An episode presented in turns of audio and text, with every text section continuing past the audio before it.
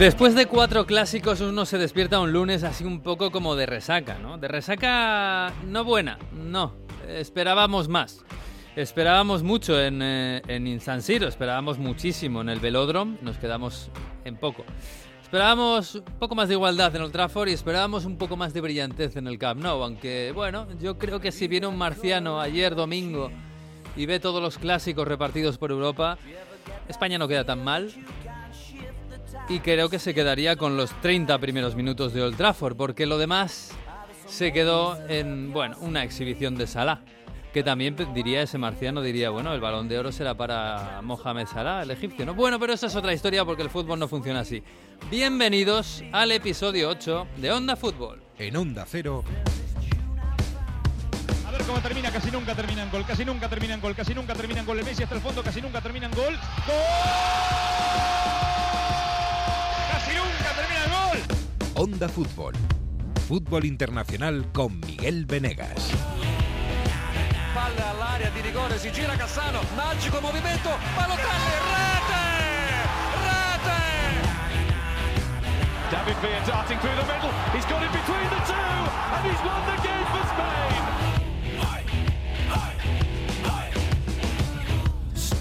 Ay, pues sí, este lunes fresquito que nos ha dado este domingo tan expectante, que nos ha dejado un poco mm, ay, con las ganas de un poquito de más, ¿no? Jesús López, muy buenas. Hola, ¿qué tal? ¿Cómo estamos? Estamos bien, estamos. Yo estoy, no sé, ya te digo que estoy un poco. Me he quedado con ganas, con ganas de más, no sé. ¿De más goles del Liverpool o qué? No, no, no, tampoco es eso, pero más de más igualdad, más igualdad. Yo me quedo con esa media hora que fue muy buena en Old Trafford. Hombre, yo Bueno, creo que hora, yo creo que los de Liverpool estarán muy felices, muy contentos y es- vamos, es- eh, hoy será un día precioso. Eh, a- a- aunque llueva, aunque haga frío en, en Liverpool. Vamos, mira, no voy a decir cómo, porque tendría que matarte si te lo digo, pero ayer, eh, como 20 minutos después del partido, yo tenía una ventanita por la que seguía viendo eh, lo que pasaba en Old Trafford y seguía el fondo de aficionados visitantes de Liverpool totalmente lleno. No se había ido nadie media después del partido cantando de todo, vamos. O sea, que fíjate si fue día de fiesta o no. Hombre, les tendrían que echar para, para, para que fueran, para que se fueran. Además, Claro. tan cerca de casa, tampoco tienen mucha prisa. En fin. No, no, no tenía prisa, ¿no? No. Hola, Mario Gago, muy buenas.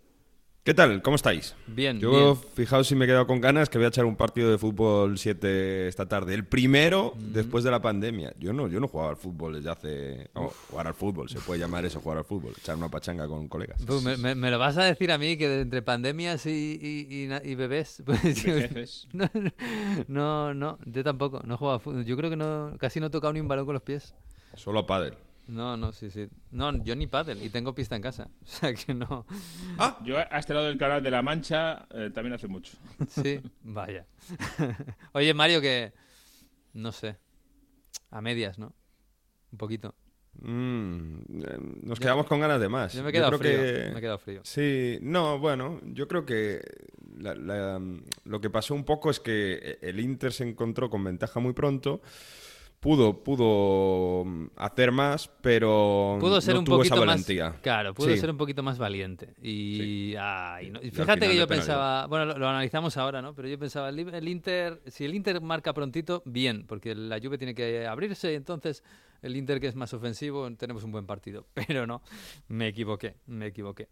Eh, Suele pasar en los primeros clásicos, yo creo, de la temporada, ¿eh? no solo Sí. en Italia, bueno, quitando lo de, lo de Old Trafford, pero que sea bastante más igualado, ¿no? Que, la gente, bueno, eh, perder el primer clásico de la temporada, que no te lastre demasiado, ¿no? Es mejor, bueno, virgencita, virgencita, que me quede como estoy y ya hay resto de temporada para ir recuperando y jugarse las castañas en la segunda vuelta. Ah, y hace falta un poco más de valentía eh, en este fútbol nuestro de 2021, pero bueno. Eh, oye, mm, yo no quiero discutir del balón de oro, eh, de verdad. Pero lo que sí estoy completamente seguro, seguro, segurísimo es que el mejor jugador del momento es, Mohamed Salah. Del último mes incluso, vamos. Pero la claro. pierna izquierda o todo el cuerpo, ¿cómo era lo que decía el club? Todo, todo. Bueno, tiene, tiene un tronco superior Mohamed Salah que no, no envidia nada a ninguno tampoco, ¿eh? Porque eh, parece que no y parece un jugador menudito, pero o- e- esa fuerza que tiene para llevarse los balones divididos también eh, es importante. ¿eh? No, pero sí, está claro que Salah ahora mismo está en un nivel eh, estratosférico. ¿eh? No hay otro mejor ahora mismo. Vamos a ver si le dura o no. Y es verdad que, claro, si hubiera sido así buena parte del año, no habría duda para el balón de oro, pero claro, lo de Salah es bastante reciente y estamos acabando el año ya. Claro, claro, a Salah no le pueden dar el balón de oro por la temporada que, que hizo el año pasado, lógicamente. Que tampoco de números no estuvo mal, pero claro, de, de nivel no era el de, el de este año. Pero es que un hat-trick en Old Trafford, la primera vez que alguien lo hace en, en, en Premier.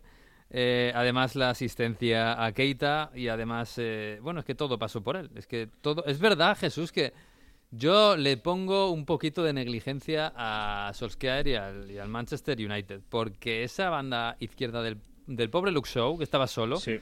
fue una autopista, pero vamos. Y, yo creo que es más una cuestión de mm, eh, táctica, más que otra cosa, porque tampoco es exactamente que Rashford o McTominay no defiendan. Em, yo creo que había unos movimientos establecidos de la de, de Liverpool para dejar ese espacio libre y funcionó durante esa primera parte y parte de la segunda Claro. maravillosamente bien. Es decir, no es que hubiera. Porque estaríamos diciendo, si tenías en la banda izquierda un tío que no defiende nunca, que, que es baguete y tal, o de medio centro, pues puedes pensar que es que alguien había faltado a sus obligaciones, pero yo creo que no es así. Es simplemente que con otros jugadores y con otros movimientos, el Liverpool y Klopp consiguió distraer a esos jugadores, atraerlos hacia, hacia el centro para dejar la, la banda libre. Primero a Luke Shaw, eh, pero, pero a muchos otros. Y lo peor es que pasó durante muchos minutos y no hubo solución, no hubo una orden desde el banquillo para eh, cambiar eso. Y, y- y se acabó esa autopista no porque lo haya tapado el United, sino porque con 5-0 y un jugador menos el, el United eh, se acabó el partido. Y el Liverpool ya no, no intentó hacer demasiado, demasiada sangre ya. Y es así. Y, y no hubo más goles y Salah no metió 5 en Old Trafford más que nada porque no se lo propuso, yo creo, el Liverpool. Porque si hubiera seguido en el minuto 55, creo que fue la expulsión de Pogba en el 60, si sigue apretando, aquello podía haber sido, vamos. Sí, yo pensaba, esto lo pilla el Bayern y les hace 8, ¿eh? Pero vamos, Sí, sí. fácil, fácil. Y, y esto... Oye, hay una imagen en, Sí. Perdón, iba a decir que hay una imagen que a mí, yo creo que en Inglaterra, que, que- que sorprende mucho y es los aficionados del, del Manchester United yéndose antes del estadio, ¿no? Que yo creo que eso pasa nunca en Premier. Sí, sí, sí. Sí, es muy raro. Bueno, que se vayan un poco antes, pero en el minuto 80 y algo sí, porque entre otras cosas, porque sobre todo en Londres, porque luego las colas en el metro son, son mundiales. Entonces, que en el minuto 85 empiece a haber goteo de gente sí es más o menos habitual. Pero, pero esto no, esto no tiene nada que ver con el metro, la verdad. Vamos a ser sinceros. Minuto, minuto 60 y algo. Minuto es que 60, sí. Yo, para mí hay, hay tres imágenes ayer muy fuertes en, en Old Trafford y que ahora te voy a preguntar, pero que, que creo que condenan a Solskjaer. Una es esa, la de Old Trafford, un reguero tremendo el- el- mientras estaba jugando el partido en el minuto 60. Claro, la imagen esa de la tele, del marcador arriba con el 0-5, eh, con el minuto 60, 60 y algo. Y el reguero de gente mientras Sí. está... eh, Eso es muy fuerte, muy fuerte. Esa imagen es, es algo que nunca se hubiera dado en otras ligas y que yo sigo diciendo que el producto eh, de la Premier League, producto eh, audiovisual, es fantástico, entre otras cosas porque están atentos a eso. Sí. Y porque tienen la libertad de decir, eh, vamos a meter esta imagen que es una bofetada gigantesca. Pero es lo que hay, y como si hay que enfocar en el palco a quien sea, se enfoca y se le pone la cara de, de agobio que tenía Ferguson. También tenemos varios planos. Sí, esos planos Y de Ferguson y Dalglish, eso Claro. también era editorializante, sí. Claro, pero por eso es una, un producto mejor hecho que ninguna otra competición en el mundo. Porque si hay que poner la cara de quien sea, de Douglas o, o cuando ponían la de el CEO del United, quien sea, lo ponen y punto. Y es porque es interesante y porque es eh, eh, tiene valor y, y tiene fuerza. Mm. Bueno, la otra imagen para mí es minuto 62, Solskjaer por fin hace un cambio, bueno, hace, hace otro porque había sacado a Pogba, pero hace un cambio táctico y el cambio táctico es poner a Dalot de supuesto extremo izquierdo, que en realidad lo que hace es, bueno, ya vale con esta autopista de Salah y ponemos dos laterales izquierdos. Claro. Que bueno, que dices, tiene su lógica, pero claro, es triste ver al Manchester United defendiendo así con un 0-5 en contra. No, fíjate, es que- yo me lo, me lo hubiera, me hubiera parecido mejor, sinceramente, que lo hubiera hecho en el minuto 30 de la primera parte. Claro, cuando todavía hay Con- solución, claro. Con 0-2. pues bueno, pues vale, oye, nos están haciendo un- u- una vía de agua por ahí, pues vamos a solucionarlo.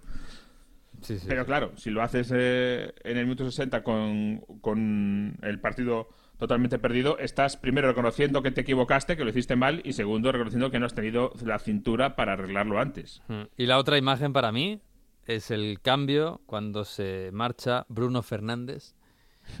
Que claro, yo, yo decía, Bruno Fernández ha jugado. Y además yo lo tenía en la fantasy. También tenía Sala, cuidado. Puntuaciones, ¿eh? Sí, sí, muy mal. Pero claro, Bruno Fernández, que, que lleva tres años siendo el mejor jugador de la Premier, seguramente. Y que hace un mes hablábamos de que el- este Manchester United con Bruno Fernández y con Cristiano Ronaldo, dos gallos tremendo. Y ayer, más allá de Cristiano Ronaldo, que bueno, mete un gol, aunque se lo anulan por muy poco, Bruno Fernández. Es que Bruno Nada. Fernández, na- nada, nada. Fuera, está fuera del No, partido. No ha partido.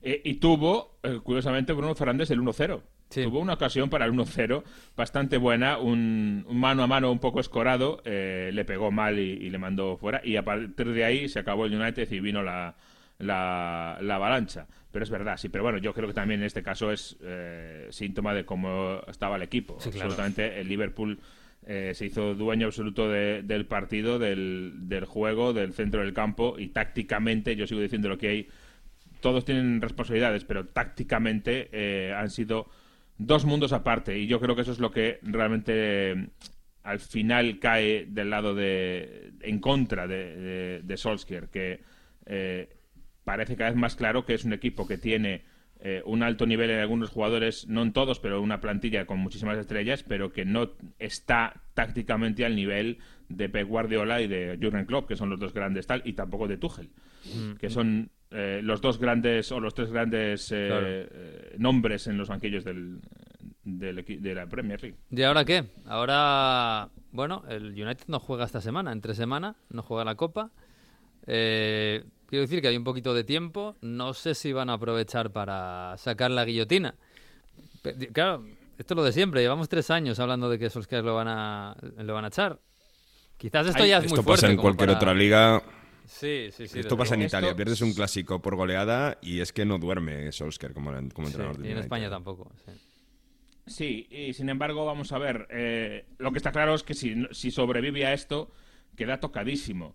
Y no tiene esta semana partido. La semana que viene tiene un partido ante el Tottenham, que es verdad que el Tottenham tampoco está ni mucho menos para echar ningún cohete, aunque tiene un punto más que el, que el United. Tampoco es que sea ahora mismo eh, súper temible. Pero claro, después del Tottenham le viene la Atalanta y, ojito, 6 de noviembre. Y el esto sí que es, claro, eh, United City. El problema de esto es que si sigue... En Old Trafford, además. En Old Trafford, además. O sea, el siguiente partido de- en Old Trafford de United es contra el City. Buf, buf. Claro, hay absoluto terror ahora mismo en las filas del United de los aficionados con este partido. Eh, hay eh, pesadillas eh, en las que se les aparece Pep Guardiola de- por la noche en un callejón oscuro.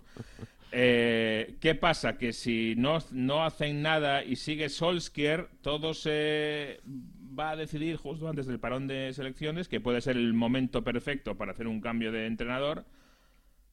Claro, pero te puedes ir al parón de selecciones con otra, o- o- otra decepción con el City, que seguramente ese día todo el mundo estará con las orejas arriba y, tendrán extra cuidado de que no les vuelva a pasar lo mismo. Pero aún así, eh, claro, ahora vemos al United ganando al City, pues no es la mejor de las perspectivas. Pero es, que, pero es que además están a ocho puntos del Chelsea. Es que, es que Sí, sí, además, bueno, eh, el- el sí, que era uno de los cuatro que empezaba la liga con, Claro. con posibilidades de decir "Vam- vamos a pelear por todo y obviamente son los que se están cayendo. De los, de los cuatro quedan ya tres Claro, claro. ahora mismo. Es que el, el United ahora mismo está en la perspectiva de otra vez más ponerse, cambiar de objetivo a mitad de temporada y decir, bueno, que- tenemos que ser cuartos. Y eso, no sé, es duro. Eso yo creo que en un equipo como el United llevan así casi 10 años, desde que se fue Ferguson. A mí me extraña en un equipo tan, tan, tan grande. En eso, vamos, en España, Madrid y el Barça eso no lo aguantan dos temporadas, ¿eh? Y No, en Italia yo creo que tampoco.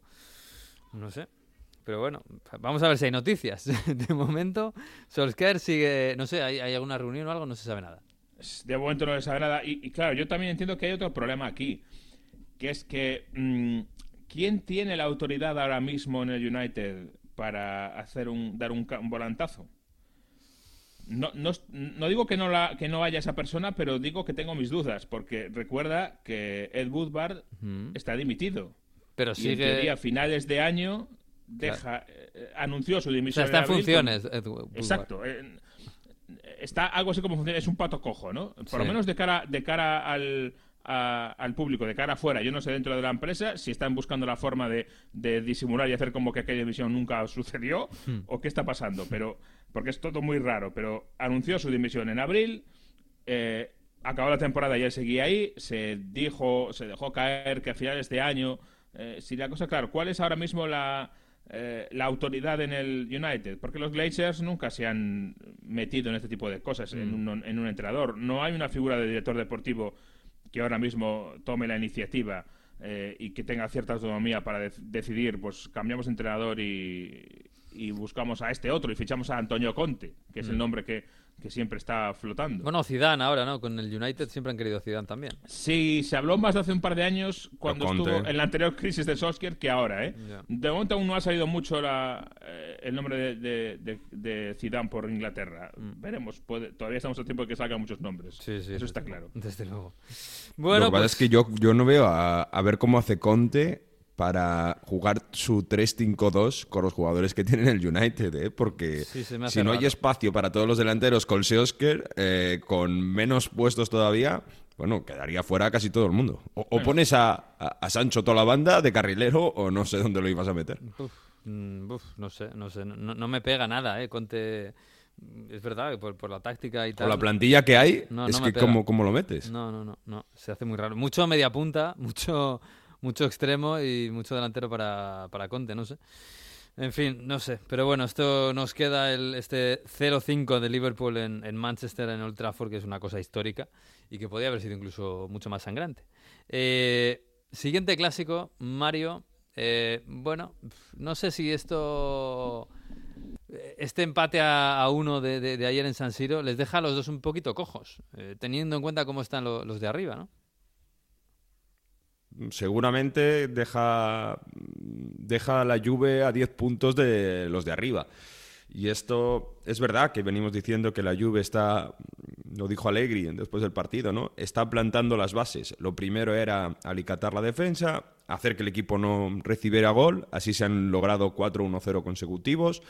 Contra, en Champions también contra el Chelsea, por ejemplo, pone una defensa que, que funciona el juego, pues ya, eh, ya tal, ¿no? Primero alicatar la defensa y poco a poco ir subiendo. Lo intentó, es verdad que recibe gol contra el Inter en una acción en la que estaban con uno menos porque se lesiona Bernardeschi en el hombro, tarda el cambio, Bernardeschi dice, bueno, puedo seguir, Allegri le hace caso y al final mm, tarda bastante en sacar a a Allegri a Bentancur, que por cierto, bueno, se te lesiona Bernardeschi y no sacas ni a Chiesa ni a Dybala, sacas a Bentancur. Sí, bueno, yo, yo, lo de, yo lo de Chiesa, quieres, ¿no? de verdad no acabo de entenderlo. O sea, de verdad, ¿qué tiene que hacer Chiesa? O sea, Chiesa es el mejor jugador de Italia con diferencia, ¿no? Y, y- y posiblemente es el mejor jugador de, de la Juve. Y sigue, y sigue comiéndose Allegri- unos- unas suplencias que yo de verdad no me los explico.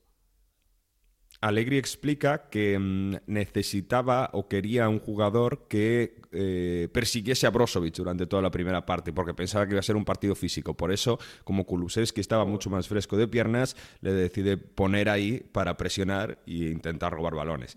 Cualquier caso, bueno, pues llega ese gol después de un rechazo cuando estaba la Juve con uno menos y, y le cuesta a la Juve crear mucho juego. Señalados, obviamente, McKenny, que en el centro del campo no logra crear ninguna jugada, el propio Bentancur y, y sobre todo eso, una Juve que le cuesta crear y, y de hecho, bueno, solo pudo marcar con esa acción. um, con esa acción polémica donde el VAR llama a Mariani y muchos en Italia se preguntan, ¿era necesario que el VAR fuese a, a llamar a Mariani cuando el árbitro estaba cerca? Ahora escuchamos a Simón Inzaghi quejarse, pero bueno, hay mm, polémica por parte del Inter y hay, sobre todo porque la sensación es que se podía haber ganado a la Juve si hubiese sido más valiente el equipo de Inzaghi. Tú estás en Turín, Mario. Eh, Turín se habrá despertado, bueno, con más o menos buen sabor de boca, ¿no? Después de- del empate.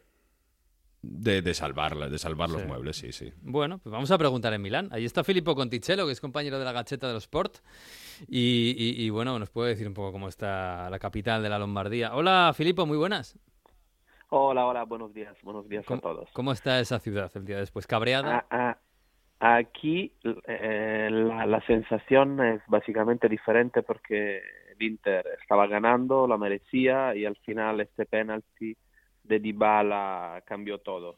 Mm. Eh, creo que el Inter jugó un muy buen partido, mm, una hora muy buena. Al final, cuando entraron Chiesa y Dybala, eh, Allegri eh, cambió el rumbo del partido. eh, la Juve un poquito aumentó su, su ataque y al final pasó lo que pasó. Eh, este caso, el VAR eh, convocó al árbitro después de esta patada de, de Dumfries, Alexandro. la patada era una patada de penalty, Mm. de penal. Eh, pero se, se habla mucho si mm, era una acción que, que, que, que el VAR eh, podía llamar o no. Eh, al final llamó, en, el Inter eh, lamentó mucho que en, el, en la tarde del partido de Roma, entre Roma y Nápoles, una jugada similar no fue llamada del VAR, desde el VAR, y, y este 1-1 para el Inter eh, cambió poco porque eh, la primera plaza está siempre a siete puntos, pero Mm. el Milan ganó dos puntos más y al final eh, no es simple eh, recuperar tan puntos de, do- de dos equipos.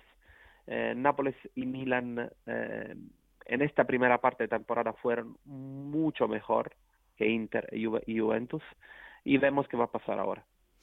Ya, porque eh, eso te iba a decir. eh, me da la impresión de que el- al Inter ayer se le escapa una gran oportunidad. O dos, más bien. Una, ganarle a la Juve.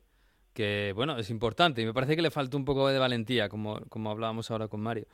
Y luego la, la segunda, pues eh, eh, recortar un poco de distancias con el Napoli. Que el Napoli lo había ganado todo hasta ahora. Ayer empata. Algún día tenía que pasar. Pero claro, quedarse a siete puntos, eh, no sé si es mucho para un Inter, que además de ser campeón es un poco el favorito en teoría, ¿no? Sí, no es, la no es el primer partido que, que acaba así, porque eh, muchísimos puntos se escaparon al Inter en esta temporada. En Champions también con el Madrid, porque eh, ese partido lo podía ganar y al final lo perdió. Eh, con la Sampdoria también, con la Lazio también, con un gestionando en una manera mejor el partido, los partidos al final, al final el Inter eh, podría estar arriba en, en la clasificación. Mm. Y, y ahora se queda con siete puntos de diferencia porque tiene es- estos problemas, maneja el partido bien eh, en una hora, por una hora, y al final eh, la intensidad, la precisión, la atención de los jugadores eh, va abajo y, y van a pasar cosas como oh, las de ayer, las de eh, contra el Real Madrid, contra la Sampdoria. Eh, es una es un Inter que cambió mucho porque no tiene el, el mismo nivel de atención, no tiene eh, la, la misma garra que tenía con Conte. Con Conte como entrenador. Con Conte estos errores individuales nunca van a pasar, Mm. porque eh, él básicamente te mata. Hmm, Eh, sí. Ahora un poquito la tensión parece, parece menor, parece menos. Sí, con Simone Inzaghi, con Simone Inzaghi seguramente el equipo es más ofensivo, crea más goles. Por cierto, el Inter es el equipo de Europa que más goles lleva en un año solar después, en un año, en el año 2021, Mm. contando en, en campeonato solo. Si quitamos al Bayern, que, que- que está en otro nivel, Que es el a- equipo que come más aparte, goles marca. Sí, exacto. que Es el equipo que más goles marca en una liga en toda Europa. Entonces, bueno, el equipo es más ofensivo, pero le cuesta cerrar mucho los partidos. Le pasó contra la Lazio, que perdió la cabeza, y cuando el Inter de Conte iba por delante del marcador, no... Era muy difícil remontarle, no? Y leo a Filippo Conticello hoy en Gazzetta dello Sport. El Inter si scorda de Lukaku. Dzeko, el nuevo padrone a San Siro. E 4 su 4. Aquí nadie se acuerda, Filippo, de, Lukaku. ¿eh? Joder. ha caído muy de pie en este Inter. Eh, Dzeko para mí es un gran jugador. Es un jugador que, eh, que, que, que, eh, no está al nivel de super topes como eh, Benzema, Lewandowski, pero es un jugador de nivel europeo. Y al final ha ganado poco en su carrera. Creo que la consideración general no es la que merece. Mm. Eh, Lukaku es un jugador diferente, es un jugador que, que juega en una manera diferente, pero el equipo tiene que jugar para él. Eh, es un, tiene más técnica, más toque, juega con el equipo, no es el equipo que juega para él. Eh, y ahora el Inter marcó siete goles en nueve partidos y en el año pasado marcó siete goles en toda la temporada. Así algo cambió en su cabeza, se, se encuentra bien en Milán. Eh, no parece un tío que tiene 35 años. Eh, una cosa rara es que en Milán tenemos delanteros mucho muy mayores. Hmm. Ibrahimovic, Giroud. Ya tiene 40, eh, sí. Alexis. Giroud, Dzeko. Alexis no juega mucho, pero... Es como si no estuviera Mario, ¿eh? Bueno, bueno. Alexis, yo digo, es mayor. Alexis también. esta, esta semana... Gana, el que más, casi. Sí. Sí, gana más, gana más. Eh, hicimos una entrevista a Diego y le pregunté esto, le pregunté, ¿es algo, por qué pasa esto? ¿Es una, casualidad o, hay una razón? Y él me dijo, hay una razón, porque nosotros nos entrenamos bien y hay muchísimos jugadores que, que, que, tienen, tienen menos años de nosotros que nosotros y se retiraron. Mm. Así no es una casualidad, es que nosotros estamos bien, entrenamos bien, somos profesionales eh, y, marcamos. Mm. Sí, sí. Te digo una cosa, eso está pasando mucho en el mundo. Eh, mira Cristiano Ronaldo y Messi, por ejemplo. Que, hombre, lógicamente a lo mejor no son los mismos que hace cinco años, pero están, en, están físicamente todavía muy, muy bien. Y Zeco, eh, bueno, el año pasado Mario estaba con problemas en la Roma, ¿no? Un poco peleado con, con la dirección y tal. Pero Zeco en la mm. Roma era un jugador fundamental y, y, todo lo que fuera la Roma ofensivamente al final dependía de Zeco. No porque jugaran para él, sino porque le necesitaban, porque él era eh, su inteligencia y su capacidad para crear ocasiones era tremenda. Sí, yo le veo con muchísima confianza este año, además, eso, ¿no? Que sabe que, que, va a ser incisivo. Y yo creo que eso tiene mucho, mucho mérito el equipo, ¿eh? Mucho mm. mérito también Simón Inzaghi. De todos modos, eh, Filipo, eh, hay que entender o hay que prever que Inter y Juve van a ir de menos a más esta temporada, porque nuevos proyectos, nuevos entrenadores, es verdad que plantillas parecidas, pero eh, entendemos que tarde o temprano eh, tienen que alcanzar a Milan y Napoli, que son los que están ahora arriba. Esto no, no lo sé todavía. En, Turín no hay un, nuevo entrenador porque es, es raro decir que, que, Allegri es un nuevo entrenador. Mm. Allegri conoce tan bien toda, todo el mundo Juve eh, que, que, para mí no es un nuevo entrenador. Inzaghi sí es un nuevo entrenador, yo creo que depende mucho del ritmo de, los equipos que están arriba. No creo que el Nápoles puede, puede correr tan fuerte en toda la temporada. El Milan seguro tendrá momentos de dificultades.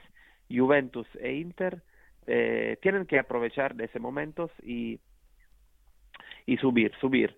Eh, el Inter tiene que, que solucionar este problema eh, habló, habló de esto Mario, marca mucho, mm. crea mucho, pero al final eh, el gol que tienen de, de, de, ventaja no no no no no lo defiende bien y, y, al final pasan partidos como como esto como como contra eh, el partido contra el Madrid es un partido muy simbólico porque contra un rival Hmm. básicamente más fuerte que el Madrid, más grande, eh, más fuerte que el Inter, más grande que el Inter y todo lo que sabemos. Inter jugó muy bien, pero muy bien por un por un tiempo, no por 90 minutos, por 60. Y, al final un, un, error individual, es una desatención, eh, algo que falta eh, en, el, en, la cabeza de los jugadores y, hmm. y tres puntos, tres hmm. puntos eh, se quedaron en cero, cero puntos y todo se complicó en la Champions. Esto eh, pasó con el Madrid, pasó con, con una forma diferente con la Lazio, pasó mm. con, con, la Juventus. Eh, si, si tú vas a jugar mejor que el rival, tienen que ganar. Tienen que marcar más goles tienen que ganar y defender eh, en una forma mejor. Sí, le falta un Tener el gusto ahí. para defender, que dice Alegri. El gusto. Hay que defender el resultado. ¿Qué te Y gusta con la frase Conte de también lo tenían, con Conte lo también lo tenían. Hombre, sí, claro. sí, desde luego, desde luego. Bueno, Filipo, pues eh, que nada, da gusto así analizar estos partidos contigo. Mm, Te volveremos a llamar porque, claro, están el Milan y el Inter que están arriba, están volviendo. Así que, así que podremos charlar. Un abrazo, ¿eh? Tenemos ese gracias también. pendiente, ¿eh? Filipo, cuídate. Uy, Sí, sí, jugamos, jugamos. Adiós, Filipo. Chao, chao, chao. Adiós. Eh, Mario, que por, por cierto, lo del penalti, yo, yo tengo sensaciones contradictorias, porque me da, me da la impresión de que el reglamento dice que eso es penalti, pero me da una pena que esas cosas sean penalti, porque pf, es que es un toque tan leve y tan tonto y tan absurdo, no sé. E- Es verdad que en Italia se pita casi Es- todo, eh, pero no sé. Me da un poco de pena que esto, que esto Eh, sea, eh, sea eh, un penalti. Por un lado, mucha gente dice es penalti claro, Mariani lo ve y no lo, no lo ve bien y por tanto el VAR tiene que entrar y por tanto es penalti clamoroso. Yo estoy más por tu razón que, eh, o sea, por tu argumento que en Italia estos penaltis se pitan, en Europa no. En, en Europa no se va a rearbitrar una acción que ha visto el árbitro, porque lo que cabrea al Inter, lo repito, es que Mariani está a metro y medio de la jugada y dice, no, no, no pasa nada. Mira, si, si quieres escuchamos a Inzaghi que, que canaliza un poco ese cabreo de los interistas. Vamos a escuchar al técnico del Inter de Milán. Non mi fanno piacere perché insomma l'arbitro è lì a due metri, vede, dice che è tutto a posto e poi insomma viene richiamato. Uy, cómo acabó Inzaghi de voz, ¿eh? Qué mal. Siempre, es, es increíble. Acabó expulsado también por eso. Sí, sí, sí. Bueno, pues, eh, pues sí, sí, polémica no nos iba a faltar, por supuesto, en un Inter Juve que además acaba empate, pero bueno. En fin, me, qued- me dejó un poquito frío, un poquito frío. No sé si también tanto o, o más o menos como el, como el otro clásico que tuvimos ayer. ¿Le clasiqué era o cómo era? Hola, Manu Terradillos, muy buenas. Bonjour, hola, ¿qué tal? Le Classique, ¿cómo estáis? Le Classique, qué bonito, qué bonito. Para algunos, ¿eh? No para todos. Claro, porque esto de Classic, esto, escucha, hace 10 años, incluso 15, el París en un Classic no estaba. No, no, no. Yo llegué hace 16 años aquí y lo que te hablaban era el, el Marsella-Mónaco y poco después se intentó vender eso del duelo olímpico porque es cuando empezó a dominar el fútbol francés el Olympique de Lyon y entonces pues bueno, se, se hablaba del Olympique de Marsella, Olympique de Lyon. El- Pero el sí es verdad que es un partido especial, ¿eh? Este Sí, claro. Marsella. Yo, yo creo, Marsella-Lyon. perdona Manu, que, que tenemos que dejar de copiar el nombre del clásico para todo, porque no funciona para todo. Es decir, Sí. si hace 15 años no era un partido clásico, ahora no puede ser un partido clásico tampoco. Sí, sí, Ah, no, no, claro. yo Que digo que es sea- un partido especial, ¿eh? Que- Exacto, sí, sí, pero no te- no te- eh, tenemos nosotros los, la prensa tenemos ahora eh, eh, la manía de llamarle a todo clásico Sí. y no, no tiene por qué ser porque clásico significa que es clásico y si no es clásico pues será un duelo derby moderno o no sé como queramos. o Bueno, sea, de hecho, esto se No, no, yo- yo, ayer en mi introducción dije Le Classique como lo llaman algunos, ¿eh? Ah, Claro, cuando- sí, sí, no, sí está bien, pero, partido. pero Sí, tenemos, en- tenemos que sentarnos todos y decidir nombres nuevos. Esto, es, esto todos nos copiamos, eh, también te lo digo. Porque Claro, es que en- estamos copiándonos en- unos a otros. Claro, en España, en, en realidad hemos copiado a Argentina, que son los que empezaron a hablar del clásico y acabaron en el super clásico, que es el River eh, Boca, pero todos los eh, equipos tienen sus clásicos. Y eh, porque yo que cuando era pequeñito, esto se llamaba el derby, aunque no fuera un derby regional, el Madrid-Barça. Esto en el, el Inter Juve, Mario, en Italia se llama el Derby de Italia, que es el- el choque entre los dos equipos con más aficionados, ¿no? Tiene, tiene historia, eso sí, se llama desde los años 70, donde el periodista Gianni Brera se lo puso por, precisamente por eso, ¿no? Porque para el país y porque en esa época, bueno, Inter y Juve se jugaban todo y seguramente tenían mucho más aficionados que, que el Milan, que luego el Milan, con toda la época de la Champions League, de Berlusconi y todos los títulos de los años 90, ha cogido poco a poco más seguidores. Ahora ha bajado seguramente también un poco el Milan a nivel de seguidores, pero en todo el país, fuera de, de Milán y de Turín, son los dos equipos más, eh, más seguidos y por eso el derby de Italia. El, no es un derby, porque son dos regiones diferentes, mm, y, y la forma de decir que es un clásico es el derby del país. Claro, pero es que el derbi derby, derby, la palabra derby no tiene por qué ser regional, es un duelo con... Duelo de rivalidad. Duelo de rivalidad, Claro, efectivamente. ¿Cómo se- vale para muchas cosas. Pero, por ejemplo, hombre, a, a mí una vez se me, se me indignaba porque un Crystal Palace Brighton yo le llamé un derby. Y es que es un derby. Eh, Claro. Entre, entre el, el barrio donde está el Crystal Palace y Brighton hay, hay muy poquita distancia. Aunque Ah, sea... Hay un tren que es el de ir a la playa. Exacto, el tren, el tren que sale, que pasa por el aeropuerto de Gatwick, Sí. sale del centro de Londres, pasa por Gatwick, pasa por Selhurst Park y, y va a dar a Brighton. O sea que y en nada estás allí, con lo cual también es un derby y de hecho hay cierta rivalidad porque están, están muy próximos. Sí, Eh, sí, sí, claro. final- Sí, es que al final Londres es tan grande que está próximo a todo. Y en, en Alemania, también intentando copiar mm, eh, el marketing del clásico, le llamaron Le Classiker, creo que es, Le Classiker o algo así, al Dortmund Bayer, pero también es una rivalidad muy, muy, muy moderna, que es de hace de cuando Klopp estaba en el Dortmund. O sea que, que tampoco es el gran derby ni el gran duelo de Alemania. Pero bueno, esto es de, de vender, Manu, si es que está claro. Sí, sí, hombre, esto, esto empezó sobre todo en los 90, eh, pues porque por un lado eh, Canal Plus era el dueño del Paris Saint-Germain y por otro en Marsella había un hombre que ha fallecido recientemente que fue muchas cosas, entre, ella un, Mm. entre ellas un gran hombre de negocios, Bernard Tapie o Tapie, como prefiráis. Y bueno, pues se buscó una forma de vender el partido mejor. Y hombre, pues, eh, pues qué mejor forma que llamarlo clásico, ¿no? También es verdad que esto es un poco, el- eh, un poco un duelo de, de ciudades que no sé si son las dos más grandes, creo que sí, Marsella y París, pero un poco también como much- hay mucha rivalidad, ¿no? Entre el- el- la ciudad de Marsella, mediterránea, muchísima inmigración, eh, muy reivindicativa, y París, que es la capital que un poco lo, lo fagocita todo, ¿no? Un país tan, tan centralizado. Efectivamente, efectivamente, ¿no? La, la ciudad rica, la capital, y además, como dices tú, en un país centralizado contra, pues la ciudad un poco más de calle, ¿no? Eh, Marsella un poco diferente, no tan elegante, donde se hacen las cosas, digamos, eh, de otra manera. Y en ese sentido, sí, eh, el propio Bernard Tapie eh, era de París y, y hay mucha... Se decía mucho cuando falleció que era uno de los pocos parisinos que se aceptó y se le ha querido en Marsella tanto como si fuese marsellés. Pues mira, fíjate. Bueno, del partido, eh, yo tenía cierta ilusión de que el Marsella le metiera mano al París, eh, para, para que ya, o sea, que nadie me malinterprete, eh, para que haya un poco de vidilla en la liga francesa. Pero me parece que tuvo, pe- perdió una grandísima oportunidad. Se- se- no sé si le faltó fuelle al final, no sé si le faltó ambición o, qué, o simplemente suerte. Un poco de todo. Yo, creo que pasó más factura de lo que se piensa el partido de Europa League del jueves, eh, porque prácticamente jugaron con los mismos, solo hizo cuatro cambios.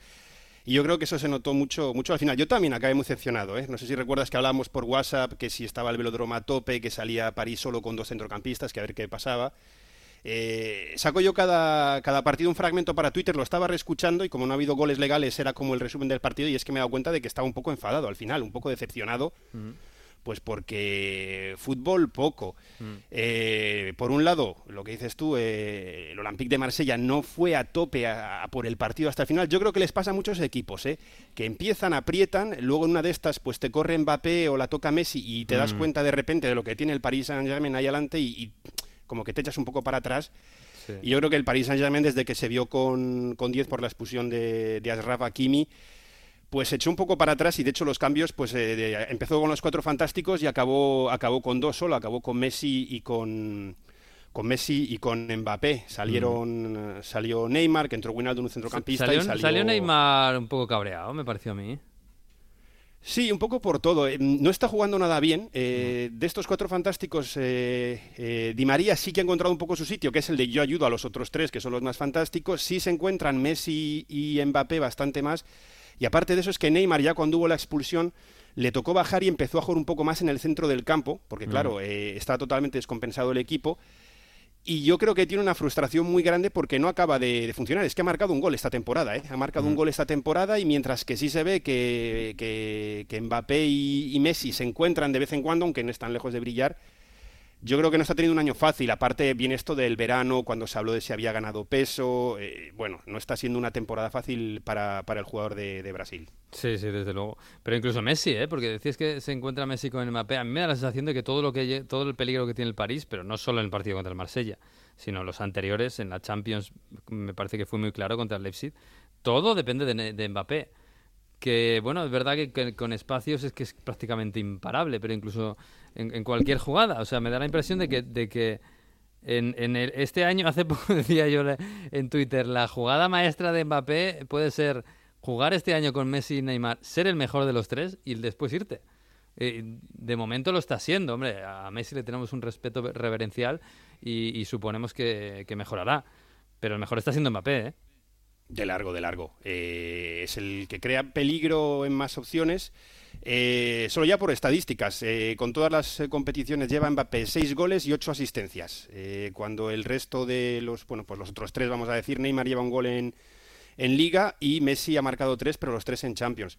Mm. Es el que crea peligro. Yo creo que Messi todavía no ha acabado de adaptarse del todo eh, y yo creo que Neymar no ha acabado de adaptarse al, nuevo sistema de juego en el que pues ya tiene que compartir el ataque con, con Mbappé, que está muy bien, y con Messi, que bueno, no está tan bien pero como dices tú, se le dé un respeto, es decir, no se le puede tratar como el, como el extremo que está ahí para darte balones, sino que es un jugador que cuando tiene el balón va, va a intentar buscar la, la ocasión él solo.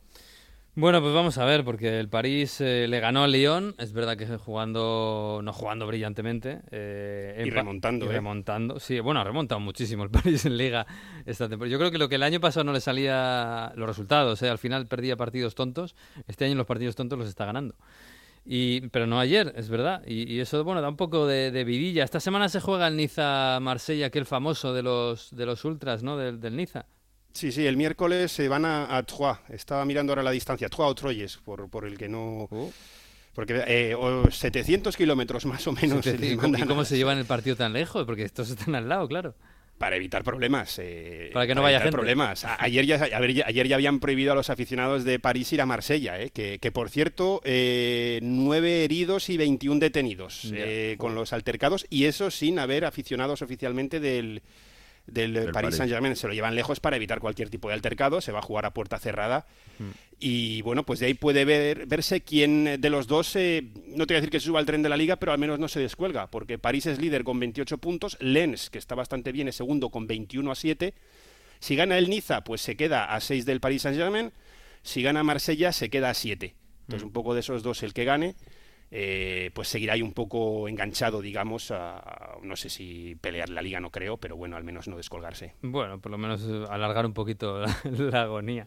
Eh, de todos modos, el, Niza, que hemos hablado algo de él, es el equipo de Galtier. el hombre milagro. Yo este domingo es una debilidad personal, sí. no, pero es que escucha, lo, lo de ayer contra el Lyon fue otro de esos milagros. Yo no sé si de Galtier o de, o de la suerte, pero iban en el 80, minuto 80, 0-2 ganando el, el Lyon y remonta el Niza.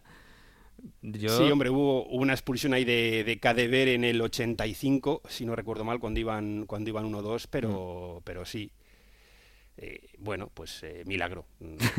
poco más que, me, da más que decir. Me da la impresión, Manu, de que el Niza, el Lyon y el Marsella son tres equipos que están muy bien, que tienen cosas, que hay momentos en los que parecen incluso espectaculares, pero que son no, no irregulares, lo siguiente. O sea, es que son, son, son montañas rusas los tres equipos.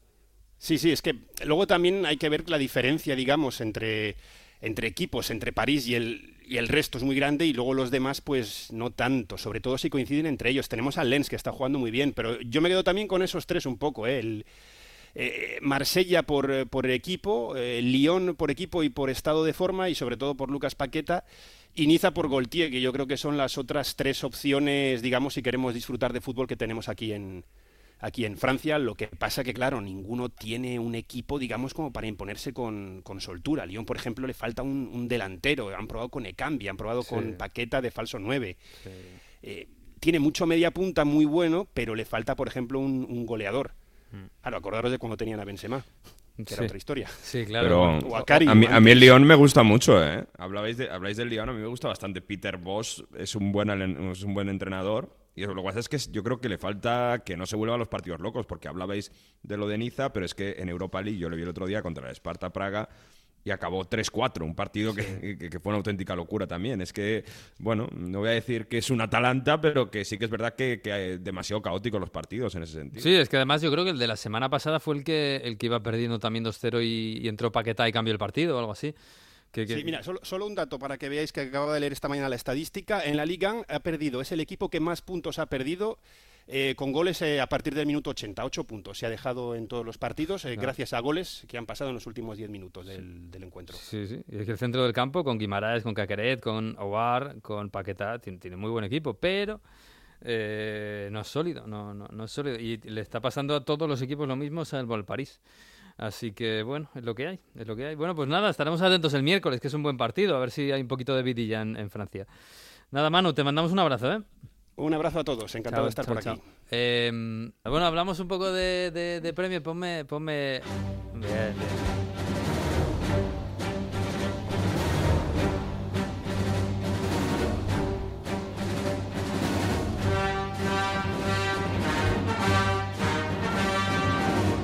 Bueno, Jesús, el Imperio El Imperio se ha tragado a Bruce. se ha tragado al Bruce. entrenador. Bueno, bueno, esto estaba cantado.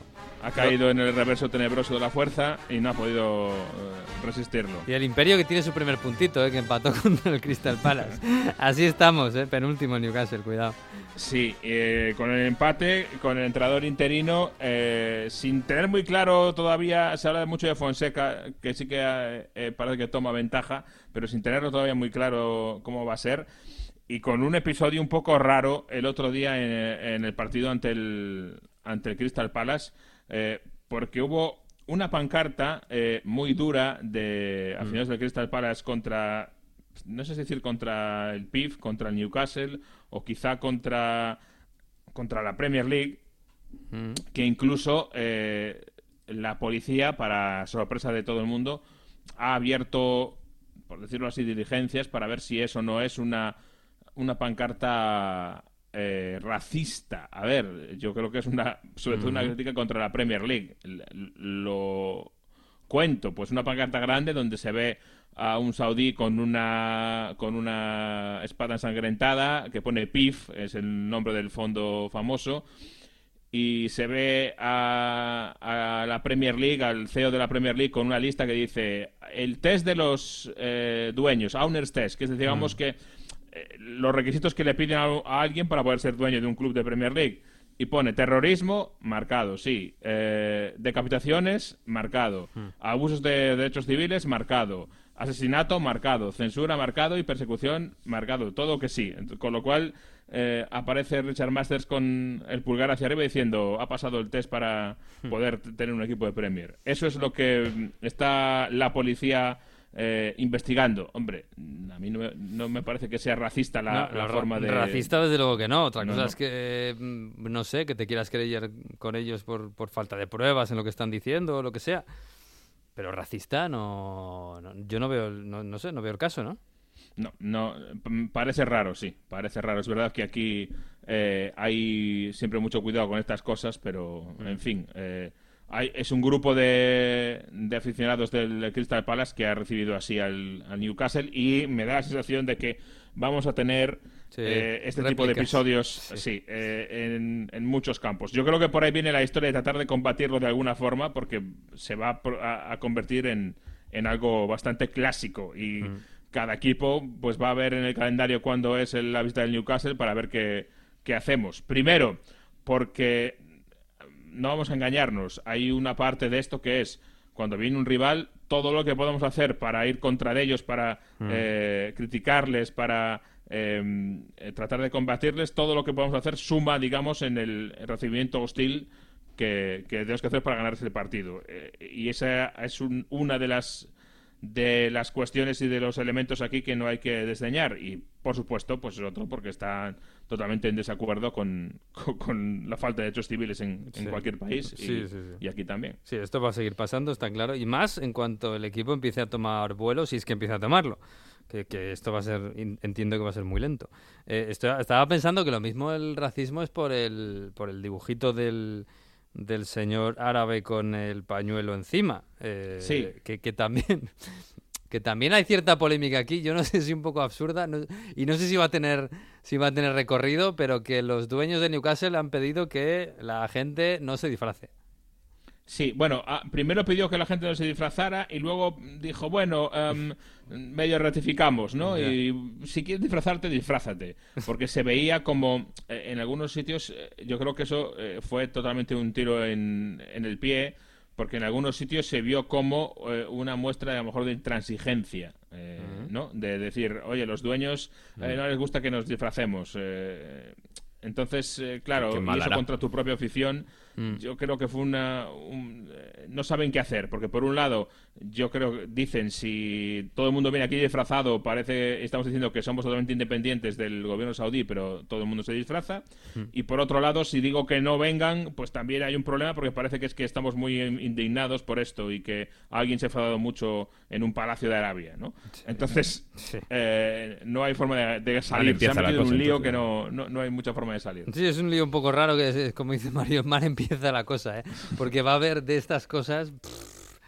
Pues yo- entiendo que, va a ser el, no sé, el tema, el, incluso la excusa, ¿no? Cuando lo, lo que decías, cuando el Newcastle vaya a cualquier, a cualquier estadio y quieran pues reírse, amedrentar un poco, pues va a haber este tipo de cosas. O van a tirar por el tema serio, derechos humanos, etcétera, o van a tirar por el cachondeo y el pañuelo o tal.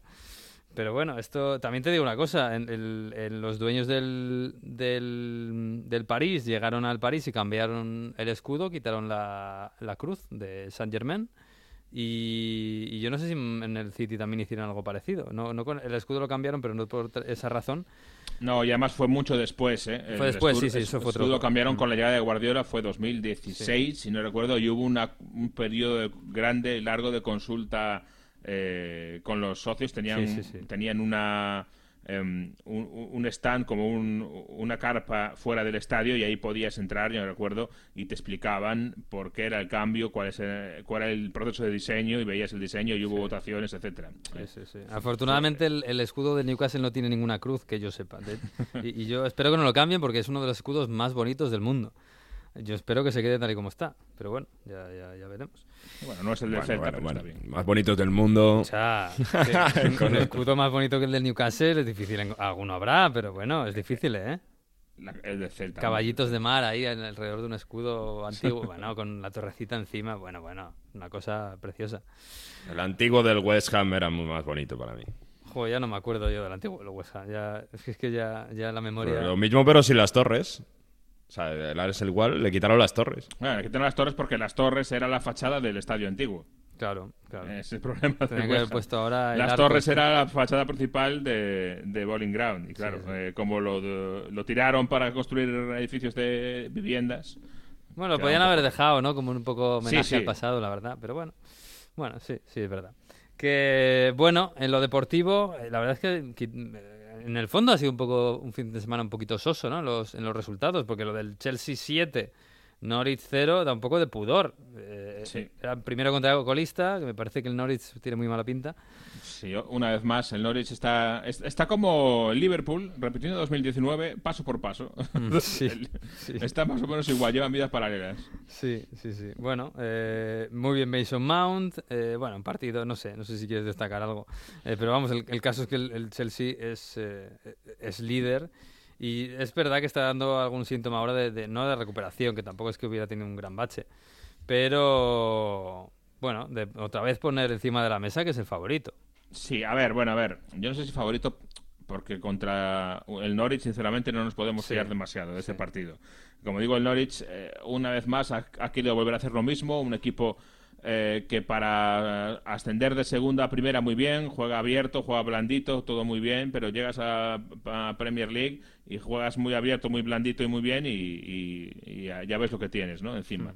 Eh, incluso ha cambiado, ya se ha empezado a, jugar con tres centrales, ha fichado a Osan Kava, que él es de Liverpool, pero sigue sin acabar de, eh, de ser un... El carácter del equipo mm, me da que no está para un equipo de abajo de Premier League que tiene que saber sufrir y tiene que ir a los pa- partidos con otra mentalidad. Entonces yo, eh, sinceramente, lo de la recuperación del Chelsea por meterle 7 al Norwich, eh, lo pongo en cuarentena un poquito. Eh, y luego sí que es verdad que es importante para Mason Mount, que había empezado esta temporada, eh, le estaba costando, la verdad, le estaba costando después de, de ganar de repente, de pasar de la nada en dos años a ser campeón de Europa y titular eh, siempre. Eh, Yo creo que este año le estaba costando a Mason Mount. Y estos tres goles le pueden dar, yo creo confianza eh, eh, para volver a lo del año pasado. Y si Mason Mount vuelve a lo del año pasado, se- sí que se arreglan muchos de los problemas del, del Chelsea, ¿eh? porque yo creo que es una pieza clave, porque no hay muchos que sean capaces de conectar eh, a los mediocentros con los delanteros, que tengan trabajo, que tengan dribbling, que tengan gol y que tengan creatividad y que tengan el partido en la cabeza. Por cierto, Lukaku y Werner, lesionados, los dos fuera. Eh, tienen para Sí. mucho, en principio no, no, no parece que estén muy preocupados, ¿no? Parece que no, lo de Lukaku un par de semanas. Es verdad que justo eh, estaba formándose esa pareja de Lukaku y Werner en, en la cabeza de Tuchel, en la idea de que aunque Lukaku, en que Werner, perdón, no mete muchos goles, sí los crea, entonces que los cree para que Lukaku los, eh, los eh, remate, ¿no? Un poco así.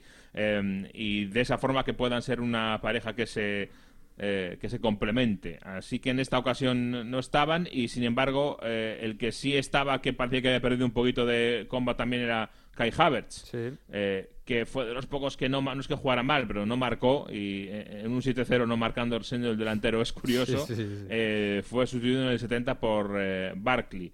Eh, acabó la temporada muy bien Kai Havertz después de todo el año dejando muchas dudas y esta temporada vuelve a empezar dejando dos también porque es que por fin había encontrado su sitio que era de me- falso 9 Mm. Pero ahora hay un tal Lukaku o sea que el, el 9 no puede ser más visible y más cierto Sí, sí, más cierto, y, y- sí. y más llamativo con lo cual claro ahí lo del falso 9 pierde un poquito de gracia a no ser para algún partido concreto como este o, o- o algún recurso táctico que, que tiene Tuchel bajo la manga bajo la manga pero claro Hmm. Havertz de momento el año pasado entrando desde banda no funcionó y este año de momento tampoco Sí, ahí o le quita el puesto a Werner o lo tiene complicado, la verdad. Pero bueno, oye, por cierto, est- ¿estamos preocupados por el Leeds o, o no?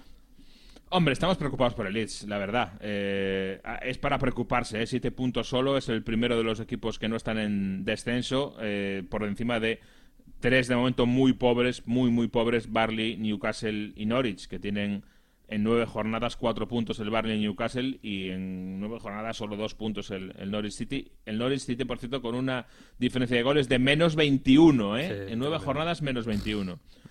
Em, pero Leeds, eh, efectivamente, parece que le está costando esta segunda temporada. Se habla mucho eh, de lo de eh, en, en equipos que ascienden, eh, si consigues eh, más o menos hacer una buena te- primera temporada, primera vuelta, te salvas, pero luego la segunda tienes que otra vez volver. Y, y claro, a, a Bielsa y a este Leeds le han tomado muchos la matrícula, le han estudiado bien y le está costando, como dices, eh, arrancar eh, un punto, un puntito con el eh, Wolverhampton esta semana, pero es que perdió contra el Leeds United, perdió contra el West Ham United, eh, eh, no, no va bien. Y aún por encima, en Copa también tuvo grandes problemas con el Fulham, al final ganó con- por penaltis. Eh, últimamente solo ha ganado al Watford, que tampoco es exactamente la alegría de la huerta.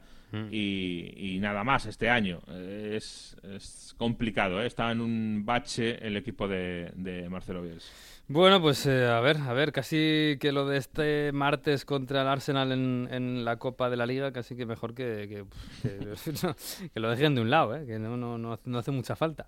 Que El hay- Arsenal, que por cierto, hay que decirlo, ¿eh? déjame que lo diga, Sí, como jugó el viernes, eh, eh, nos hemos olvidado un poco, pero va para arriba otra vez. no teníais fe en Arteta, no teníais fe en Arteta, y ahí está, Va levantando para el arriba otra vez, sigue estando de décimo, pero, pero sí es verdad que parece que está cogiendo un poquito más de, de velocidad. Aún así, eh, para meterse cuarto, eh, que debería ser lo mínimo exigible, eh, es difícil. ¿eh? Claro, lo malo es que mínimo exigible el cuarto y hay demasiados clubes al, para los que el mínimo exigible es el cuarto puesto. Sí, Y que son más de cuatro. Sí, sí, sí. Y ahora mismo aquí- el que está ahí es el West Ham, ¿eh? Claro, O sea que- ahí Y- el. Brighton. Y el Brighton Es está que- por ahí, sí, Brighton, sí. sí. Y si no está, pues estará el Leicester. O... Sí, sí, hay mucha... Hay Bueno, tráfico, ¿eh? Hay El tema es eso, es que el Arsenal ya está al mismo nivel que el United, el Leicester y el Everton. Sí. Eso es lo, lo que hay que decir. Sí, sí, al final va a tener razón Guardiola cuando nos decía, tened paciencia, que Arteta va a ser buen entrenador, va a ser buen entrenador. En fin, ponme, Nacho, ponme los pingüini. Otra vez los pingüini. Eso dice Mario. Scrivile scemo, stanotte non dormi, tu chiamali sogni, ma sono ricordi.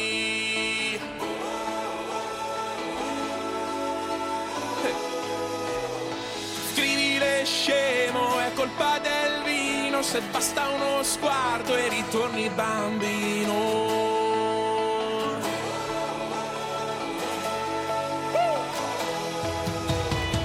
Scrivile scemo, ci vuole coraggio nel 94. Bueno, Mario, aquí tienes a los pingüini otra vez, que imagino que esto es algo nuevo que han sacado ahora, ¿no? Bueno, es de verano, ¿eh? Ah, es de Ahí verano. justo decía Chivole Corallo a ese Reballo en el 94. Un poco siempre de fútbol en estas canciones de, del verano, en estas canciones top de, de Italia y Pinguini, Pinguini Tattici Nucleari, que ya sabéis que son de lo más escuchado en el país. Y bueno, esta está bien. Escríbele Semo, escríbele tonto. Habla una historia que, oye, si te gusta una chica, Chivole Corallo, se necesita coraje. Escríbela, que esto siempre funciona. Como Baggio en el 94. Bueno, bien, bien, bien. Pero el penalti hay que meterlo, ¿eh? Scrivile scemo, tre parole in croce, poi scappa lontano, poi perdi la voce. Bueno, pues está bien. Somos muy de los Pinguini Tactici Nuclear en, en- en- en Onda Fútbol. Está bien, está bien, está bien. Pero un poco de coraggio le habría, le habría hecho falta al Inter ¿eh? este fin de semana. Pero bueno, pero bueno. Sí, sí, sí, sin duda. Sí, Sin sí, duda, sí. ¿no? Bueno, nos hemos quedado con ganas de más en ese Inter Juve, con ganas de más de más fútbol. Bueno, y te digo una cosa. También en nos- el otro. Claro, te iba a decir, nos hemos, nos, nos hemos quedado con ganas de mucho más en el Inter Juve y, tenemos, y nos hemos quedado con ganas de mucho más en el Roma Napoli. Yo no sé si tenía que ver algo. Exacto. Yo no sé si tenía que ver algo el 6-1 del jueves para que la Roma dijera, bueno, esto. El partido tiene que ser un poco más cerradito. Bueno, probablemente, probablemente se arriesgó algo menos. Hay un clima ya un poco tenso después de esa goleada en Noruega contra el Bodo Glimt con eh, 6-1, con Mourinho diciendo después del partido, ahora entendéis por qué juegan los mismos siempre en mi Roma.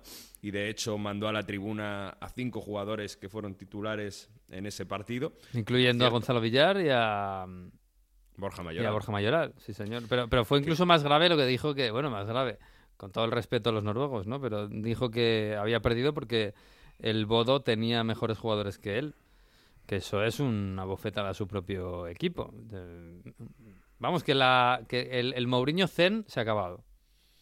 Mm, Bueno, no del todo, porque ¿No? ahora, ahora lo vas a escuchar, ¿no? Es verdad que ah, yo creo que en contexto de la Conference League venimos diciendo, ¿no? Es una competición que no sé en España, pero en- bueno, en España creo menos porque no juega ningún Claro, en español, España, pero- como si no existiera porque no hay españoles.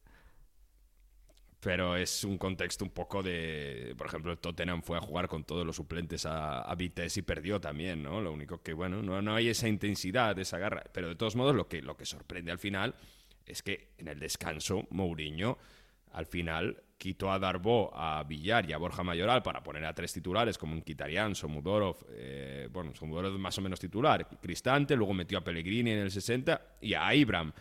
O sea que, que al final, en el minuto 60, estaba medio equipo titular. Claro, cuando tienes y cinco los cambios. últimos tres goles llegan 71, 78, 80. O sea, iba perdiendo eh, 3-1 y al final los, los últimos tres goles llegan al final con titulares. ¿eh? O sea, que Mourinho, bueno, está bien la excusa, pero en ese sentido, bueno, eh, yo creo que fue un poco más de, bueno, vamos ahí contra el Bodo Glimt, en el último partido goleamos contra el CSKA Sofía, nos, un un poco, nos importa poco la, la, Conference League, lo cual es que no lo puedes decir. Pero bueno, ahí ha, ha encontrado una excusa para cargarse a, a gente que no tenía minutos, ¿no? Porque siempre le veníamos diciendo y Mayoral, y Mayoral, que era muy importante el año pasado, y Villar, y Villar. Bueno, pues ha encontrado la excusa perfecta ya para cargárselos, aunque bueno. Eh, ha dicho que, que después de este castigo no están totalmente descartados. Vamos a ver si les vemos más adelante. En cuanto al um, Roma-Napoli, dejó Mourinho que el Napoli jugase, que, que tuviese más posesión. Y ahí intentó con ese fútbol directo, con, eh, con siempre con Zaniolo, con Pellegrini, y, ahí tuvo alguna ocasión. Es verdad que Ibram, eh, bueno, ahí siempre crea y, y siempre se le ve con muchas ganas de crear ocasiones. No estuvieron certeros, pero las ocasiones más claras las tuvo el Napoli, sobre todo el, eh, el palo de Osimhen, ¿no? En una acción que, que tenía prácticamente todo a favor y que se le, se le fue al palo. Crea buen fútbol el Napoli, seguramente faltó ritmo e intensidad también en este 0-0, pero lo que más sorprende es que acabaron expulsados los dos entrenadores. Ha sido una jornada en Serie que han acabado expulsados cuatro entrenadores. Hemos hablado ya de Simone Inzaghi, que acabó expulsado por protestar el penalti que le pitan en contra con el VAR en el Inter Juve. Los dos entrenadores, en este caso, acabaron expulsados por dos razones diferentes. Primero, Mourinho por dos protestas. Vamos a escuchar a Mourinho. ¿Por qué te han expulsado? Non lo so, perché chiedeva palla per me e non ero contento con la decisione, non lo so. Niente da speciale, niente di, di parole, niente di, di dire qualcosa Niente di all'arbitro, grave. di, andare a, a fare la passeggiata, niente di questo. E è una partita dove noi due abbiamo rosso, però non, non è una partita, penso io, che si possa dire che l'arbitro è stato, è stato male. No. Mm. Niente de grave, no se puede decir que ha sido un partido donde el árbitro ha estado mal, pero sí que había mucha tensión, Mourinho protestando muchísimo, se da la vuelta, da una patada. Claro, en la dice, ¿por qué, por te han expulsado? No, pues no, no, nada especial, no sé, quería el balón, eh, no estaba contento, no sé, o sea, que así, en plan, por sí, pesado, vamos, o sea, le han echado por pesado. Bueno, Y luego, bueno, la imagen no es cuando le expulsan y saca el dedo para arriba diciendo, ok, ok, más vale. Muy irónico, muy tranquilo, pero dejando ahí este- estas perlas ahí un Mourinho, que es el primer empate que, que suma esta temporada. Bueno, aún así la Roma, bueno, pues ahí está, con después del desastre, 16 puntos. Está por delante de la Juve todavía con un puntito y la sensación, bueno, de que poco a poco se va construyendo, pero es verdad que necesita mm, algo más esta Roma todavía. Aunque defensivamente estuvo bien contra, contra el Napoli. Por el otro lado, Spalletti, decíamos, tuvo las ocasiones más claras, eh, llevaba todo victorias. Si può stare, puede, puede pasar que no puedas eh, superar a, a una Roma después de también de un partido que tuvo en Europa League eh, que le costó demasiado marcar contra el Leia Varsovia, pero que tenía que ganar después de después de donde las dos primeras jornadas que había empatado contra el Leicester y, y, mm, y perdió en casa contra el Spartak Moscú, así que bueno, perdió un poco de fuerzas en Europa League los de Spalletti y ah, yo destaco dos cosas en este Napoli. Primero que Anguisa con Fabián Ruiz, ya llevamos, diciéndolo, ¿no? Pero que, que- se ha vuelto un pilar, el centrocampista del, del Villarreal en el centro del campo. Eh, Ya nadie se acuerda de Deme. Que Politano, eh, como extremo también, fantásti- fantástico. Ya Mertens tampoco estamos viendo prácticamente titular casi nunca. Y Ramani, que le ha quitado el sitio a Manolas, un Manolas que defensivamente, bueno, que, que físicamente ha bajado mucho. Tuvo ahí sus oportunidades, pedían en el Napoli que a Abraham viese una segunda amarilla. Y al final del partido, Spalletti, que estuvo seguramente más calmado que Mourinho, fue a Massa, fue al árbitro y le fue un poco a aplaudir, a darle enhorabuena, se dio la vuelta a Massa, ¡pum!, tarjeta roja. Y en este caso, Spalletti estaba un poco más cabreado, pero a su manera, podemos decir triste porque le hayan expulsado. Este es Spalletti y su tranquilidad toscana. E un paio di cose gli sono andate a posto. Era riferito a un paio di episodi che, che possono essere successi de- dentro la partita, dove, dove io sono sempre stato fermo, sempre stato zitto, senza dire niente. E poi gli ho detto comunque bravo, comunque bravo, molto bravo. Lui, e lui l'ha, l'ha- l'ha messa insieme la cosa e, e- e mi ha buttato fuori. Comunque bravo. Comunque bravo. No, Spalletti después de Allegri. pues Esto es el- el, em, la retranca toscana que a mí me encanta y que, que da muchísimo juego a, a la Serie A en este juego de banquillos. Pero bueno, un empate donde es verdad que faltó ritmo, pero que yo creo que los dos salen bastante reforzados, sobre todo la Roma después de lo que venía. Pues sí, yo siempre me acuerdo de Spalletti, eh, tengo esa ma- imagen grabada, ¿eh? ganando la liga con el Zenit de San Petersburgo a menos 18 grados, yo qué sé, y sin camiseta, celebrando con la afición como uno más. Yo no me borro esa imagen. Por cierto, le, le, le silbaron y le dedicaron alguna pancarta desde, mm, desde la Roma, Ah, sí. desde la curva de la Roma contra insultar, aunque fue su entrenador, pero ya sabéis que Sí, queda sí. en la memoria por mm, Ay, haber Totti. señalado Totti Ay, ese Totti. enfrentamiento. Y de hecho, eh, bueno, hubo muchos cánticos a favor de Totti, tanto es así que Totti ha tenido que hacer luego una historia en Instagram agradeciendo siempre el rey de Roma, os agradezco con el corazón. Y es un partido que, que- que, mm, no, es un, no es un derby, volvamos clásicos derby, se llama el Derby del Sol, Derby del Sur de Italia, aunque Roma está en el centro de Italia, pero ya sabéis que aquí, bueno, el, el baricentro de la península se mide un poco más arriba de lo que es geográficamente. Son los dos equipos del sur, Roma se considera sur, y aunque podían ser, pues eso, una ciudad, dos ciudades que, que tienen bastante en común, eh, después de que años atrás eh, se, hubo un incidente con ultras, eh, hay bastante odio y de, y de hecho en Roma se contó claramente desde la curva eso de Vesubio lavali col fuoco. Buah. Vesubio lávales con el fuego, así que vamos a ver si hay sanciones para la Roma porque esto ah, anteriormente ha pasado en los equipos de- del norte que, mm, que han insultado mm, a la afición de Nápoles y a la gente de Nápoles. Pues sí, un poco feo, un poco feo. En fin, bueno, eh, no te voy a preguntar por Icardi, yo estoy muy perdido con este tema, mm, no sé cómo... parece todo solucionado. Yo- Pregúntame mejor por Gio Simeone, que marcó cuatro goles. Hoy. Gio Simeone.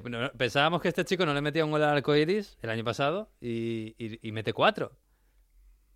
Está meditando, lo ha dicho, y esto le ha venido muy, muy bien. El delantero del Verona ahora ha tenido siempre estas explosiones a veces cuando estaba en el lleno, que marcó un montón, marcó un doblete a la Juve. En Cagliari hubo tres, cuatro partidos que marcó mucho y luego se apaga. Vamos a ver si esta es la vez buena, porque de verdad, el 2-0 tenéis que verlo. Es un golazo ante una Lazio que te gana contra la Roma, te gana partido importante contra el Inter, pero tiene estas cosas también, que luego te pierde partidos que en teoría tienes que ganar, que están que son rivales de menor categoría, pero es que vamos a ver Mauricio Sarri ¿Por qué no juegas con Luis Alberto y Milinkovic Savic a la vez? Dice que es imposible. Se lo preguntaron también después del partido de Europa League contra el Olympique Marsella. Dice, no, es que por mi modo de jugar no entran Milinkovic Savic, Lucas Leiva y Luis Alberto a la vez. Tiene que haber alguien que corra, como Acapro, como Basic el otro día.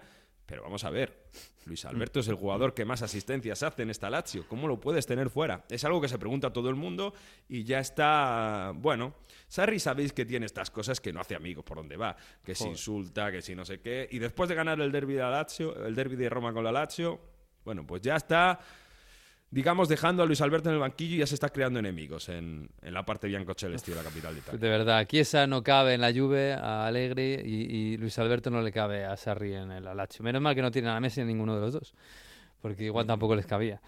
En fin, bueno, oye, otro día te voy a preguntar por Romano Floriani Mussolini, ¿vale? Pero de Sí. momento no, porque no ha debutado. Un lateral derecho, un lateral derecho. Mm. Déjame que te diga lo último para cerrar de Italia. Vladovic, sabéis que es el delantero que yo lo estoy. Vlahovic, que. Sí. Fiorentina, ¿no? Mm. Sí, Vlahovic de la Fiorentina, que lo estoy llevando porque hay mucha expectación en él. Muy buena temporada, segunda parte de la temporada del año pasado. La Fiorentina lo querían amarrar, renovar. No quiere renovar con la Fiore. Esto hace pensar que se va a ir a la Juve pronto o tarde. Mm, Tiene pinta que pronto. Están muy cabreados con, con él en Florencia, le han silbado y demás. Joder, Incluso otro más, eh, Bernardeschi Chiesa y, y, y va a ir y porque Joder. si no pasa nada, no sé si irá a la Juve, pero va a salir, porque si no quiere renovar. Ganó 3-0 la Fiorentina al Cagliari, te- tiene buenos partidos la Fiorentina de, de italiano. Penalti a favor y no lo tira Vladovic. No, dice que, bueno, están silbando y demás, dice, yo no lo tiro. Lo tiró Bairaghi, lo marcó, y eso sí, Vladovic luego hizo su gol.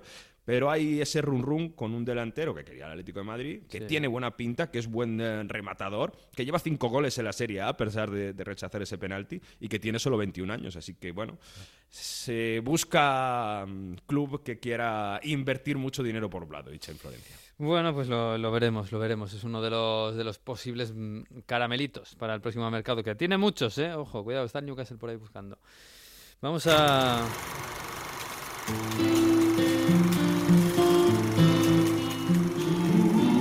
Vamos al profesor, al curso de Historia Futbolística 2021-2022. Sí, el profesor Víctor Gómez, que llega aquí con sus cuadernos de Heródoto y nos habla de historias preciosas del fútbol y de la vida. Va finalizando el mes de octubre, un mes muy especial para el club peruano Alianza Lima, un mes que une pasión, devoción, fútbol y religión.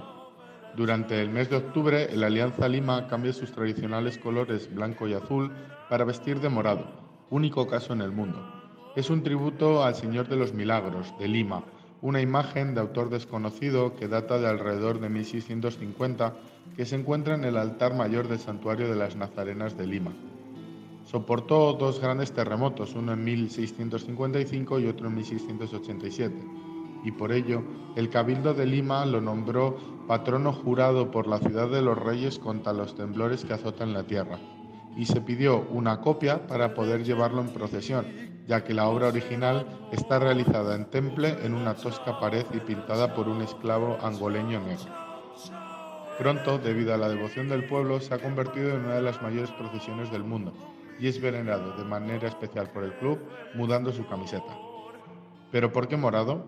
El color morado es el de los hábitos de las madres nazarenas en honor a Jesús Nazareno, Cristo con la cruz a cuestas, y se utiliza este color de morado para eh, conocer a este Señor de los Milagros. Todo en Lima se decora con este color, es el mes morado en Perú. El Alianza Lima tiene una réplica del Señor de los Milagros en su vestuario e incluso llevan las camisetas a bendecir cada temporada. Pero la tradición va más allá que el cambio de color en la indumentaria. El club organiza un concurso de alfombras florales para la procesión, verdaderas obras de arte y talento para cubrir el suelo por donde pasa el Señor de los Milagros. Pero ¿cuándo nace esta tradición?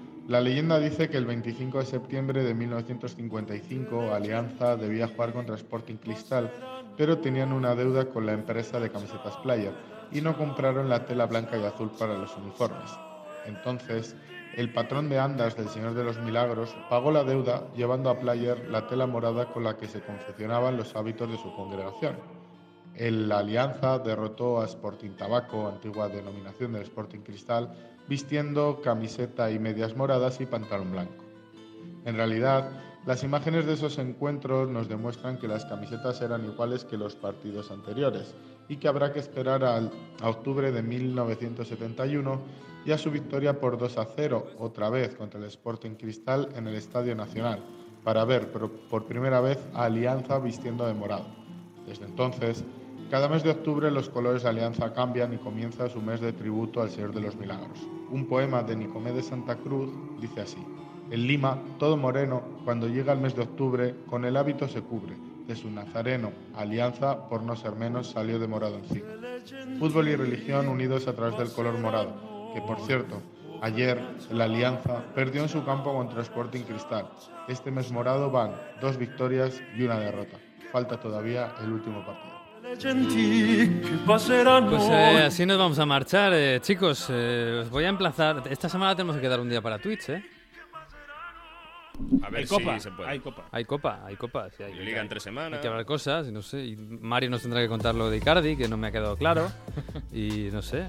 Mándale un enlace en Instagram que es, es, es que yo veo los Instagram, pero no me aclaro. No, no les entiendo. Yo lo siento. Debe ser que ya soy mayor, pero no les entiendo. El amor es complicado, hombre. Sí, eso debe ser. eso debe de ser. Bueno, chicos, pues nada. Eh, os mando un abrazo y, y nos vemos en Twitch esta semana. ¿eh? Adiós. Adiós. semana. Adiós. Y nosotros nos marchamos hasta la semana que viene, porque el podcast de Onda Fútbol sigue aquí. La semana que viene, el lunes, a eso de la una de la tarde, estará colgado en onda0.es y en todas las eh, redes y en todas las plataformas el episodio ya 9 de Onda Fútbol. Hasta aquí ha ido el 8. Disfruten de la semana y este otoño tan bonito y soleado. Un abrazo. Adiós.